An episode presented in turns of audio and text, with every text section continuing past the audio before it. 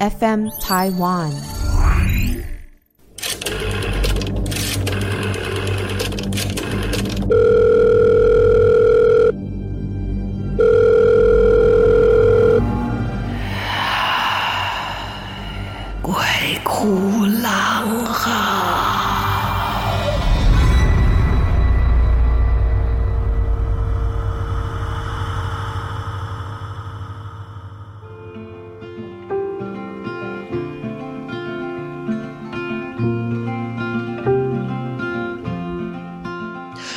欢迎来到鬼哭狼嚎，我是郎祖筠。今天我们来进行有事吗？这个单元有事吗？有，告诉各位你很有事，尤其是现在好多年轻人太有事了。怎么说呢？有没有发现自己一说话一开口就得罪人，而且最恐怖的部分是你还不知道你得罪人了哦，然后你也不知道人家已经暗暗的记仇了。然后甚至呢，有一些已经在工作有一段时间的朋友，可能会很担忧自己。哎，我怎么每次都不会沟通啊？我明明心里想好了，可是为什么一遇到人的时候，我就这这这这不就这对，这就叫支支吾吾。我好怕你们以后都不会用成语了，怎么办？一零八课纲哦，我没有在批评课纲不好，我只是说它比较简化。OK，来，所以我们今天要来解决大家在沟通、在谈判啊、哦，我们不要说辩论，可是。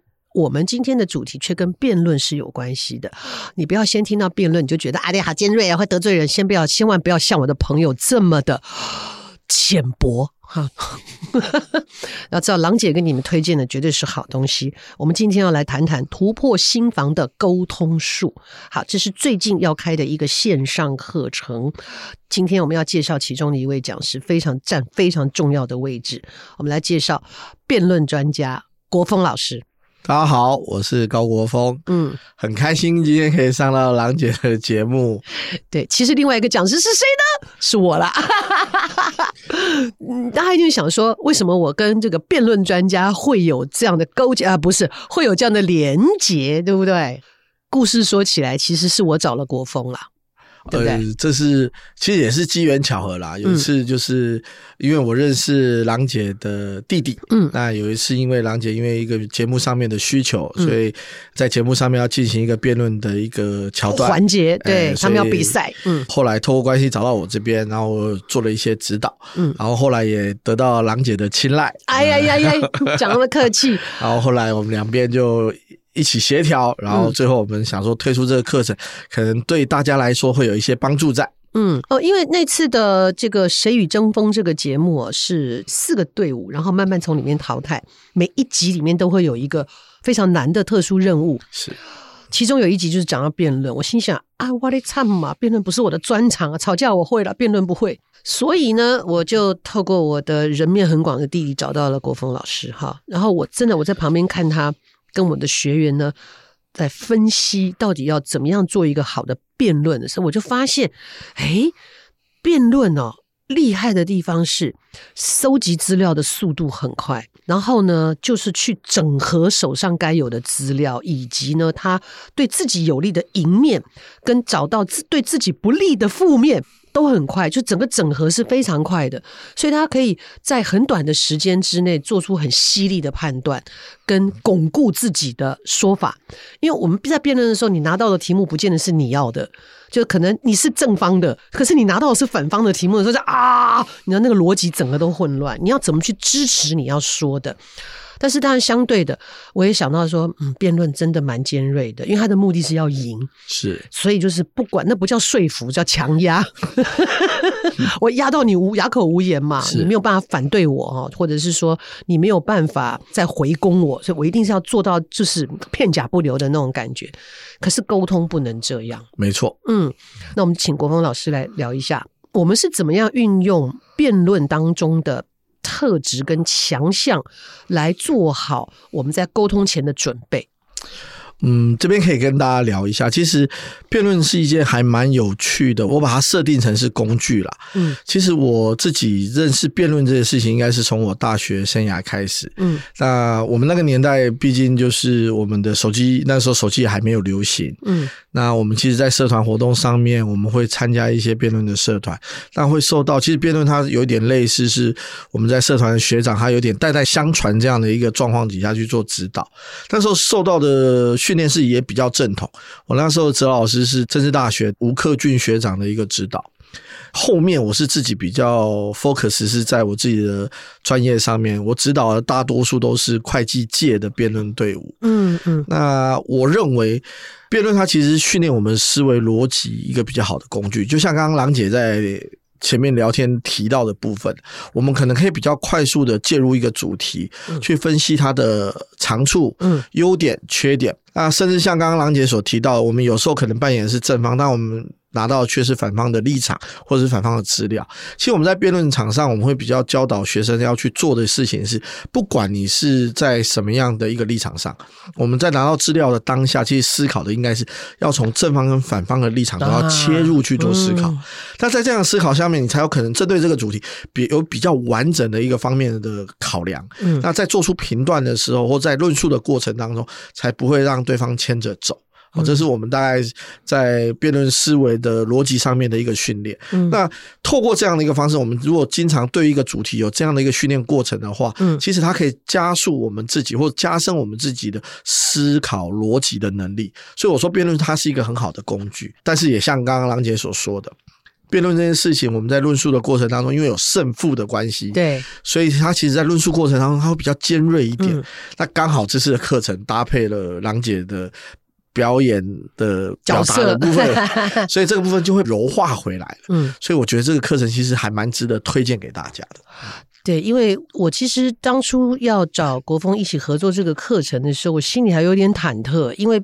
毕竟完全不同的领域，我不是那么深入的，我可以理解整个辩论的状态，但毕竟我没有经营在这个领域里面，所以想说，哎，我这样提出来，国峰会不会觉得，哎，开什么玩笑？怎么可能呢？不会，不会，不会。我其实非常开心可以跟郎姐合作这个课程，因为其实，在整个课程活动当中，其实我从郎姐身上也学到很多。就像我刚刚前面讲的，其实我们在辩论过程当中，尤其我在指导学生过程当中，大家都会希望学生获胜嘛，所以我们对胜负的。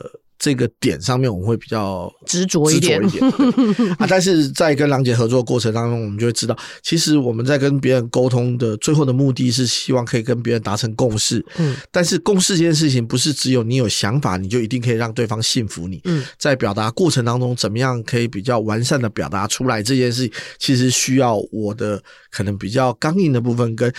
郎姐所传授比较柔性的部分，柔性的部分 没错。对，好，简单的说呢，这一个突破心房的沟通术啊，就是我们最后定名给大家一个比较简单的说法。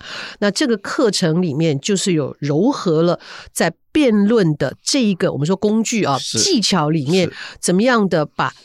跟自己相关有利的，跟对方有利的所有的正负啊，你说优点缺点这个部分呢，做一个整合之后，然后我这个部分呢，比较是针对，就是说，好，我现在面对的是什么人，我要扮演什么角色。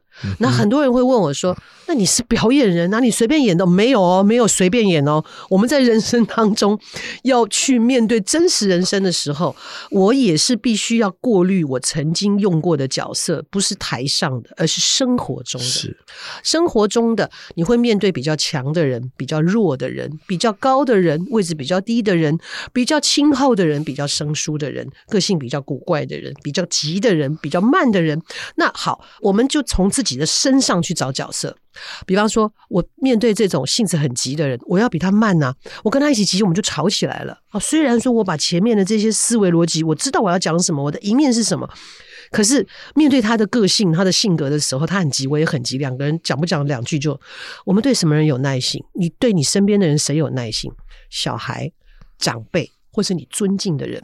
没错，哎，或者是能力不如你的人，是因为我们会比较柔软嘛？啊，好，没关系，你的能力比较弱，那我慢慢跟你讲。嗯、你有了这个角色，再加上你前面的就理性的部分的思维，加上你这个角色跟性格，就见人说人话，见鬼说鬼话的这个性格转变，那他就会比较完整。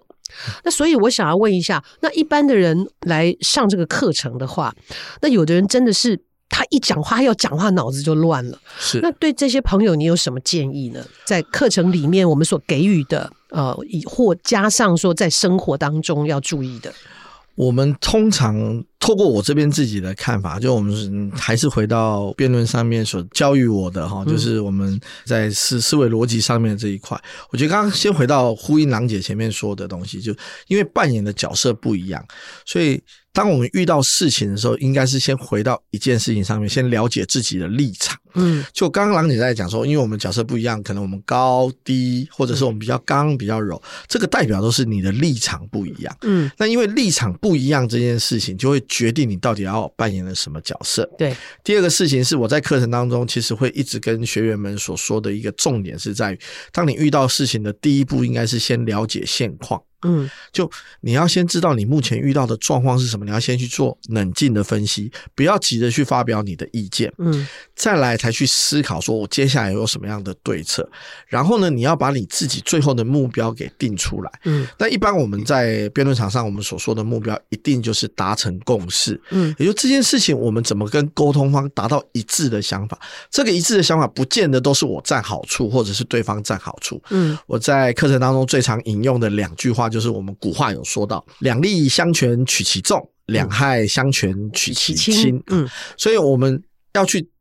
想的一件事情是，我们在跟对方达到共识的过程当中，不是一定都是我占好处，而是这个状况是彼此都能够接受的。那在可以接受的状况情形底下，就是双方就是互赢的一个状况。嗯，那我回应刚刚郎姐所说的部分啦，就是如果我们在呃不管遇到在职场上或者在生活上，我们遇到不管是任何的问题，第一个事情应该是先让自己保持冷静，思考一下自己的角色扮演到底是什么样一个状况，分析一下问题的来源，想。想一下，我们最后想要跟对方达成什么共识，再去想策略，再去跟对方沟通。嗯，在这个课程当中，我觉得还蛮有趣的，可能跟一般的线上课程不太一样的地方是在于。这个课程的好玩的地方是在一开始我们会录一个情境剧给大家欣赏。对，那接下来我会去跟大家分析一下，说里面有哪几个可以值得探讨的点。嗯，接下来郎姐就会发挥她的所长，她会告诉大家怎么样表达会比较好。嗯，所以我觉得这个课绝对能够符合大家的期待。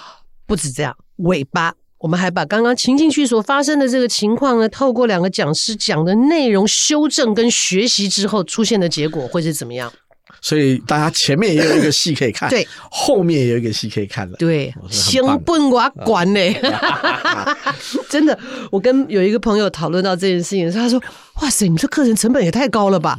我之前上另外一个 podcast 的时候，就是说你成本很高啊。我说是不是很累耶？对，我也没有看过这种的。一般的线上课程大概就是比较多人就是看老师做讲解这样子，嗯、然后图表、电脑、画面什么的。对，没错，没错。因为你现在做线上课程是个趋势嘛。是。然后一样，就跟国峰老师讲的，我们要先想想我自己有什么赢面嘛。是是是 是，是别人做不到。既然背后有春和剧团，没错，我们是做戏的。哦，然后加上现在的年轻人又喜欢看影片，哎，对，哎，那就而且这个影片就比较容易感同身受，他会在里面找到自己在公司或者是此刻的角色，或者此刻发生的事情。这套课程叫《突破心房的沟通术》，里面集合了高国峰老师所擅长的辩论的技巧，但是不是叫你去吵架，而是让你认清你的。立场，你需要谈判的内容，以及呢两边有可能我们不同的想法归纳出来，然后很多的方向，所以里面老师讲得非常清楚，而且国峰老师哦一开始的时候说很难写，到后来越写越多，越写越长，也就是他越来越清楚的。我们每一个人都是这样嘛，你的工作状况就是他的脉络会非常清楚。首先你要注意什么，接下来你怎么执行，然后你可能。面对的问题，然后给你好几种选择的方向，这其实也在训练我们自己的逻辑思维。逻辑太重要了，因为你平常没有在锻炼这件事情，你遇到事情会很惊慌，然后你可能开始就只会去想。阿西呀，阿西呀，阿西呀，阿吉祥我被安诺，我被安诺，可是就只是会一直提出我被安诺这个情绪的干扰，而没有办法冷静下来思考，你被安诺到底你被安诺走，没错，对，怎么做才是重点？然后再来，我这个部分呢，就是引导各位延续着国峰老师的课程内容啊。你你了解了这些脉络，你清楚思考以后，接下来就是你面对什么样的人。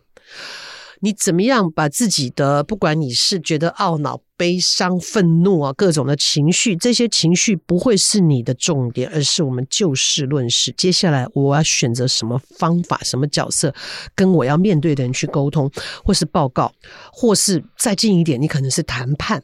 对，哦，所以来来，我来花一点时间介绍这个课程，有三十堂课。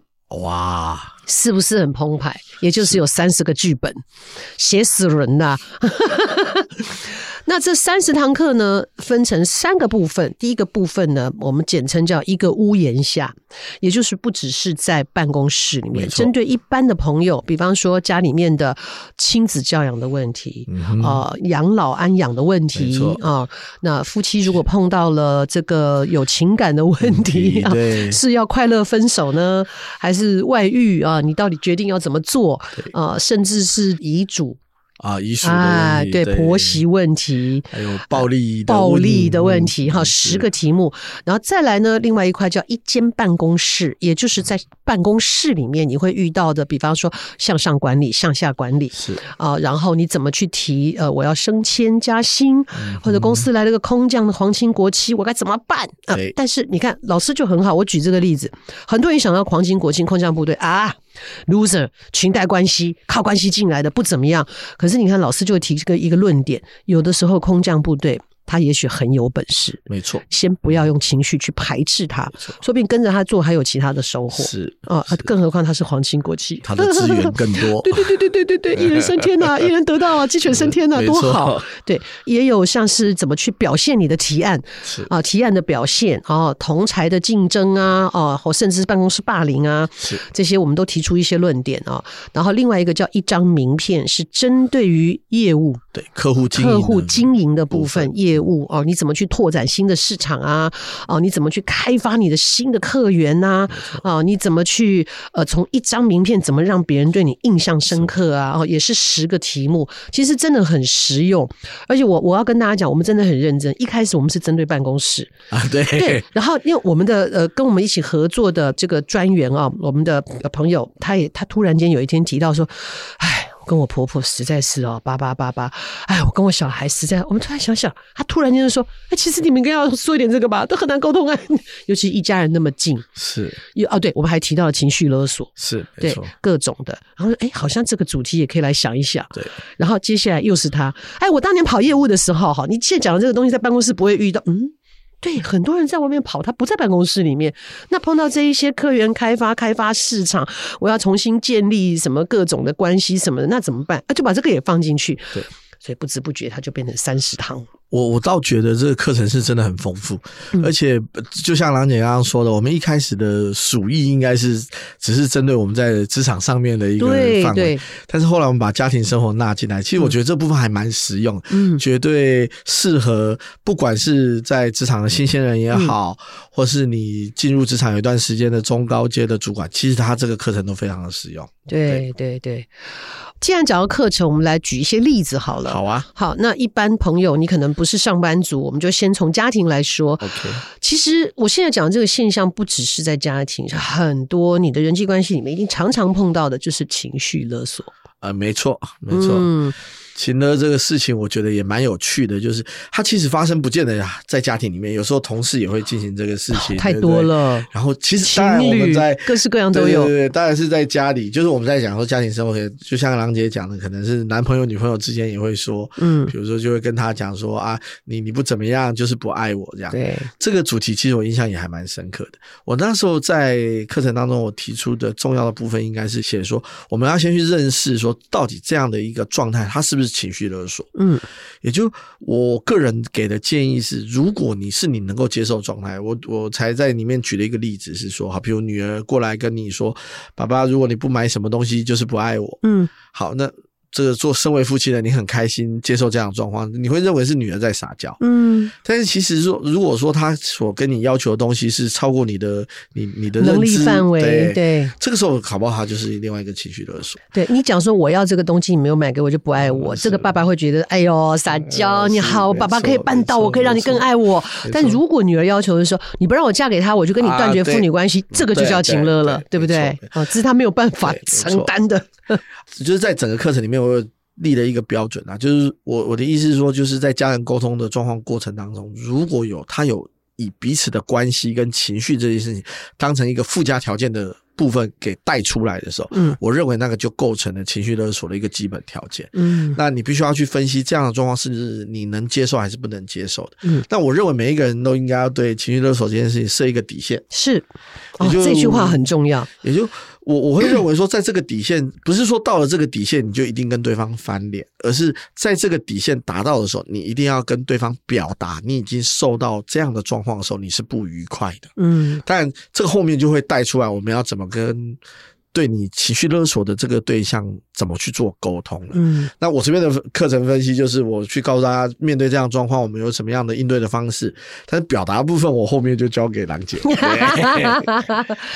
我我我觉得最难的就是家人，但其实最简单的也是家人。嗯，只是呢，我就会先提醒大家，其实判断一件事情啊，我们真的要做。各种我们要把事情做好的第一个条件啊，除了你要冷静分析之前，你要先做好什么？情绪控管啊，对，这也是。所以你根本没有，你情绪没有到，你怎么去冷静去分析？你一定就是恨嘛，恨嘛，哀怨嘛，嫉妒嘛，什么都有嘛。所以这个情绪冷静下来，课程里面一定都会一直提醒大家。所以我提醒的点就是说，你要先专注在你要什么。你想达到什么目的？你愿意为这个目的做到什么？嗯你把思绪定到那边的时候，其实你情绪就会冷静一下。对啊，我不就是希望家庭和乐吗？我不就是希望我快乐吗？我不就是想要我不再被勒索吗？OK，好，那我到底什么被勒索了？条列老师的部分，然后来怎么解决？我在我没有情绪的状况之下，加上角色扮演。比方说，在这这一集我印象也很很深刻，因为很多老人家在病痛的时候，他就开始威胁你。你不回家，你回来就看到我的尸体，你就看我躺在那里。哎呀，住这么近，都住台北，我还以为你住美国呢。你下次回来看到我就死了。这种那个大家都会听到，你们突然觉得很熟，有没有哈？电视剧也常演，就是因为大家都会这样讲哦。然后我里面写的例子还真的是我朋友的例子，他真的就是接到电话，就是家里面的外佣跟他说，爷爷又上吊了，又在家里牵绳子绑来绑去，就是要死给你看。那可是大家都在工作，就变得非常的痛苦。是，所以呢，好，我们决定要解决这个事情的时候，那爸爸妈妈老师分析，就是说他为什么会这样？是没错，他的原因是什么？我们那时候很像写的就是因为他的需要感没有被满足，对，对不对？他觉得他被遗弃了，是。他觉得没有人爱他了，嗯，嗯，就这这种需要感跟他的成就感通通不见。他在社会上面该有的这些，他又没有工作，没有生活目标，没有人要来看他，他觉得自己是个累赘，所以他其实在求救。是没错，就是大人的撒娇嘛。OK，好，那我就撒娇啊，我也跟他撒娇，我要提醒他，你不要忘了你是我的爸爸妈妈，嗯哼，你不要忘了你做任何事情我会很伤心。对，这个角色返回去嘛，你知不知道你那天说怎样怎样的时候，我都难过死了，我都吃不下睡不着，这种这种事情我们都很会的，好不好？你生活当中都很会的，开玩笑，每个人在交男女朋友的时候，那么就搞个 N 呢，卖拉给，一旦上手了以后。以后挖鼻屎的也来了，哦，当面放屁的也来了。以前都嘛憋得住，怎么不会演？你很会演的。所以我自己其实，在生活当中也都是在真实的实践。我妈妈年纪也大，她也会。像她前一前一阵跌倒，她现在已经被我训练的很好了，可是还是难免，因为受伤嘛，身体有病痛，嗯、人就更虚弱。然后她就说：“我干脆就这样坐着坐着哈，啊，那个啊，佛祖就把我接走了哈，我我就去西天了。”这样，我就说：“哎。”我就猜到你会这样讲哎、你看果然被我猜到了吧？他就哎、有点被噎到，他就没有再讲下去了。我说你不要每次都照剧本嘛，对，我就是跟他有点半开玩笑这样子。但是我觉得这是一个好的解决方式，就反而你太不是跟他生气，对，嗯，你太情绪化的回应回去哦，反而在这样状况底下，你只会让事情更恶化。对，因为你看啊，如果说你你不要老讲这种话，好不好？你很讨厌啊，那他他就觉得说啊，你你真的很讨厌我嘛？啊，我我是返回去跟他幽默说，我说哎，我就猜到你会这样讲哎，哇，你真的被我猜到，照剧本哦。他嗯，我妈就嗯嗯嗯嗯，他很好笑。因为他跌倒，然后医生在跟他讲医嘱，他就说：“我知道，我知道，我知道你在讲什么啦。